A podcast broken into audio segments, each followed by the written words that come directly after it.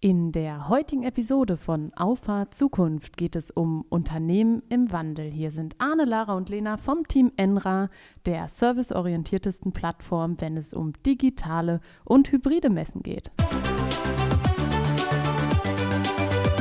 Hallo zusammen. Schönen guten Tag. Wir müssen was beichten. Ja, also den, das Intro, was du gebracht hast, das hätte auch eine WDR-Doku sein können. Warum? Hm?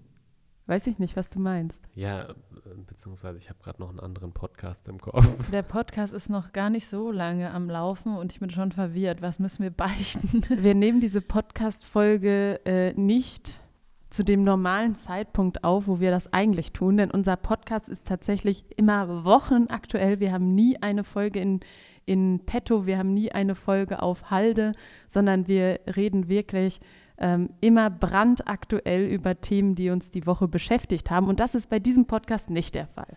Und das ist jetzt sehr schön formuliert für den Fakt, dass wir immer relativ spät dran sind. Nein, das hat ja auch Vorteile.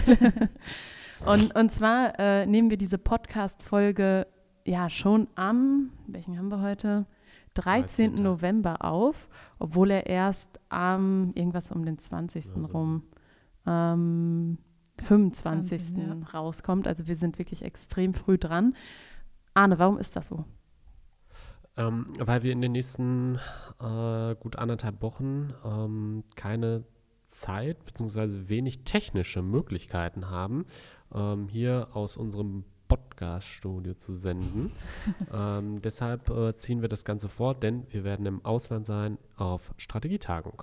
Genau, und zwar werden wir uns Zeit nehmen, äh, das Jahr 2021 zu reflektieren, zu schauen, okay, ähm, welche Entwicklung haben wir gemacht, ähm, welche Hürden haben wir genommen, welche ähm, guten Entscheidungen haben wir getroffen, welche schlechten Entscheidungen haben wir getroffen, um einfach so eine äh, ja, Bestandsaufnahme zu machen und aus dieser Bestandsaufnahme im Hinblick auch auf unsere Gesamtstrategie nochmal zu hinterfragen, okay, was, sind, was heißt das für die Ziele, ähm, ja, für die Maßnahmen im nächsten Jahr. Du musst einfach aus dem Hamsterrad aussteigen und äh, dieses Operative zwischendurch mal loslassen, um wieder ins Gestalten zu kommen. Äh, sonst bist du äh, gefangen in deinem Doing und ähm, wirst niemals an einen Punkt kommen, wo man sagen kann, jo, ähm, diese Besch Entscheidung habe ich bewusst als Aktion getroffen und nicht als Reaktion. Ja, total. Und dieses reaktive Verhalten war, glaube ich, durch äh, ja, Corona in ganz vielen Unternehmen spürbar, weil man ja auch reagieren musste. Ich glaube, die Messebauer, ich nehme es jetzt mal als Beispiel, die reagiert haben, indem sie gesagt haben, ach, im Herbst ist die äh, Pandemie vorbei, äh, wir gehen mal nur in Kurzarbeit und überlegen uns nichts Neues. Die werden sicherlich jetzt ein, groß, ein größeres Problem haben, weil die Reaktion sicherlich ja nicht unbedingt eine bessere Ausgangslage äh, für die, die jetzige Zeit eben bringt. Man muss vielleicht dazu sagen, dass wir uns ja schon regelmäßig auch äh, die Zeit nehmen, ähm, das Jahr zu reflektieren, äh, neue Ideen ähm, ja, zu beginnen. Und wir haben ja eigentlich so unsere. am Heiligabend. Genau, das ist unsere Tradition, weil wir wissen alle, am 24.12. ist es bis zum Nachmittag sehr langweilig. Man darf nicht so viel essen, weil man ja abends noch sehr viel Essen bekommt. Nicht so viel trinken Und, ähm, am Morgen. Warum? Genau, also der Magen muss einigermaßen frei bleiben, aber nicht zu frei, weil dann hat man nachher keinen Hunger mehr. Ähm, ja, aber das sind so die Probleme am 24.12. und noch dazu, was macht man denn bis dahin? Und ich finde, wir haben eine ganz tolle äh, Beschäftigung gefunden. Wir machen meistens so einen Glühwein. Äh, ja, Rückblick und Glühwein-Frühstück. Äh, Glühwein-Frühstück und ähm, ja, reflektieren eben, schauen, was waren unsere Ziele, die wir uns in der ja, vorangegangenen ähm, Session quasi gesetzt haben, was haben wir davon erreicht, was davon ist eingetreten, was ist nicht eingetreten, warum ist das nicht eingetreten? Und sagen dann halt auch ganz klar, wo soll es hingehen ganz wichtig eben, dass man sich nicht so von dem Gewässer treiben lässt, indem man dann irgendwann schwimmt, sondern dass man klar weiß, was ist die äh, Richtung, wo will man hin. Und ähm, ja, Lara hat es ja eben schon ein bisschen angerissen. Ähm, die letzten anderthalb, zwei Jahre ähm, waren super intensiv für uns. Und da ist es jetzt einfach mal Zeit ähm, oder an der Zeit, sich mal ein bisschen intensiver nochmal äh, damit zu beschäftigen, äh, weil natürlich die Reaktion klar, ähm, das war eine Reaktion, die kommen musste, aber es ist dann natürlich auch viel ähm, weiteres reaktives Verhalten ähm, daraus entsprungen. Und wir wollen dieses reaktive Verhalten jetzt, wir haben das ja schon ganz gut gemacht, aber mehr in aktives äh, Gestalten wieder umwandeln. Und ähm, ja, dafür nehmen wir uns die Zeit und da freue ich mich drauf. Genau, und da ähm, habe ich natürlich schon einiges auch an äh, tollen Formaten vorbereitet. Da dürft ihr euch auf was freuen. Ich bin hier so die Methodik-Tante, aber ich glaube, das wurde schon, schon häufiger mal deutlich. Methoden-Marie. Wir haben äh, gesagt, jeder darf eine Reisetasche mitnehmen. Methoden-Marie. Also äh, BWL-Studium gelernt? Nee, da habe ich relativ wenig gelernt. Aber ähm, auch meine Meinung zu staatlicher Bildung ist ja allseits bekannt. Ähm, nein, aber jetzt wieder zurück zum Thema. Wir haben gesagt, jeder darf eine Reisetasche mitnehmen und in meiner Reisetasche befinden sich natürlich auch mindestens drei Packungen Post-its äh, und auch ein paar Filzstifte.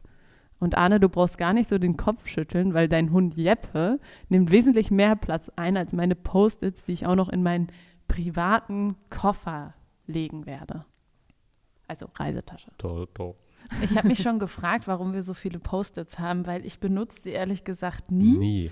Und ähm, ich weiß, dass Lara sie sehr exzessiv benutzt, aber ähm, so viele Post-its wie derzeit in unserem Büro sind, das habe ich noch nie gesehen. Und da habe ich jetzt ehrlich gesagt ein bisschen Angst, weil ich, was ähm, Post-it-Arbeit angeht, äh, wirklich ähm, ja, nicht die erfahrenste bin. Da kann ich euch aber sehr gut durchleiten. Das haben wir ja die letzten äh, Male, wo wir zusammengesessen haben, Keine auch ganz Sorge, gut Lena, hinbekommen. Wir haben einen geordneten Geist. Also da muss braucht man ich, das nicht. Muss ich einen Stift mitnehmen? Ja, ich habe Stifte dabei, falls Okay. ihr keinen dabei habt. Na, hatte ich jetzt nicht geplant. Ja, wie wird das da äh, aussehen? Wir werden das ein wenig aufteilen in den reflektierenden Teil und in den gestaltenden Teil. Äh, wie eingangs gesagt, ist für mich der reflektierende Teil so eine Art Bestandsaufnahme, ein Ist-Zustand, aus dem wir dann nachher eben gestalterisch ähm, ja, herausarbeiten können. Und ähm, ich glaube, dafür ist eine andere Umgebung auch sehr, sehr wichtig, weil ähm, wir haben das ja eine Zeit lang wirklich jede zwei, drei Wochen gemacht, dass wir freitags, nachmittags zusammensaßen und uns ähm, ja, neue Dinge überlegt haben, beziehungsweise aktuelle ähm, Entwicklungen ähm, ja, analysiert haben und daraus eben Ableitungen getroffen haben. Und ich bin wirklich gespannt, ob dieser, dieser Tapetenwechsel da nochmal ein, ja, einen deutlichen Mehrwert bietet, indem man eben ähm, ja, den Geist wirklich befreit für, für das, wo man eben dran arbeitet. Ich gehe da sehr stark von aus. Ähm, und wenn man das mal ein bisschen allgemeiner formuliert und das irgendwie auf die Wirtschaftslandschaft überträgt, wir waren immer schon im Wandel. Jedes Unternehmen ähm, hat sich, welches es schon viele Jahre gibt, äh, musste sich häufiger neu erfinden. Äh, dort haben sich Gesellschafterstrukturen verändert, da haben sich demografische Gegebenheiten ähm, geändert, äh, marktseitige Veränderungen, also immer viel Wandel, auf die sich die Unternehmer an der Stelle einlassen mussten und somit auch die Belegschaft. Ähm, in den letzten zwei Jahren wurden wir dazu gezwungen, uns viel schneller mit Wandel zu beschäftigen. Sonst ist Wandel immer ein sehr ähm, schleichender, langsamer Prozess gewesen. Nicht umsonst gibt es extrem ähm, alte Familienunternehmen auch in Deutschland. Da habe ich neulich noch so eine Dokumentation gesehen, Hüttenwerke in Baden-Württemberg. 1365 ähm, gegründet, also ist ja schon der Knaller. Ähm, ja, und mit was die angefangen sind ja, das, und mit was für Gegensätzen auch haben auf der einen Seite ähm, Kanonenkugel, war eine Gießerei, Kanonenkugel, ähm, Kugeln gefertigt, aber auch Kirchenglocken, ja. Also ähm, enorm starke Kontraste, ähm, im, auch im Tätigkeitsfeld, aber über diese 700 Jahre äh, des Bestehens natürlich auch enorme, äh, eine enorm lange Zeit Wandel auch nicht zu abrupt durchzuführen. Und wir werden durch das 21. Jahrhundert durch die Globalisierung, durch das Internet, durch die ähm, immer höher werdende Digitalkompetenz einfach in eine Situation kommen, wo wir uns viel schneller verändern müssen, weil äh, die Welt sich auch einfach schneller dreht. Und ich glaube, das ist was, womit viele auch in der Denke erstmal noch klarkommen müssen, ähm, dass man nicht heute mit 16 irgendwo in die Lehre geht, ähm, mit 19 fertig ist und ähm, bis man, gut, 67 oder wann auch immer, ähm, der in Rente 97. geht und im gleichen Betrieb, im gleichen Betrieb arbeitet. Das wird es nicht mehr geben, weil du musst dich ständig weiterentwickeln. Du musst ständig schauen, wo bleibe ich als Individuum, aber wo bleibt auch das Unternehmen. Und da sind harte, schnelle Entscheidungen einfach Voraussetzungen. Ja, ich muss immer sagen, ähm, mir fällt das schwer, das zu verstehen, warum Leute damit Schwierigkeiten haben, weil ähm, bei mir ist es genau andersrum, wenn alles immer so gleich ist und ähm, ähm, ja, sich nichts wandelt, dann finde ich das äh, relativ schnell langweilig. Ich finde das eigentlich gut, wenn man ähm, neuen Situationen ähm, mit neuen Situationen konfrontiert wird. Und ich finde, das muss auch viel mehr so ähm, in unsere Köpfe kommen, dass das was ist, was man ähm, ja, lernen sollte zu schätzen, weil das eben genau das Zeichen ist, dass man irgendwie ja auf einem äh, äh in einem Gewässer unterwegs ist, was relevant ist, weil da, wo sich nichts ändert, da würde ich jetzt mal behaupten, das ist relativ ähm, ja, unattraktiv weil dann relativ wenig Akteure dort unterwegs sind.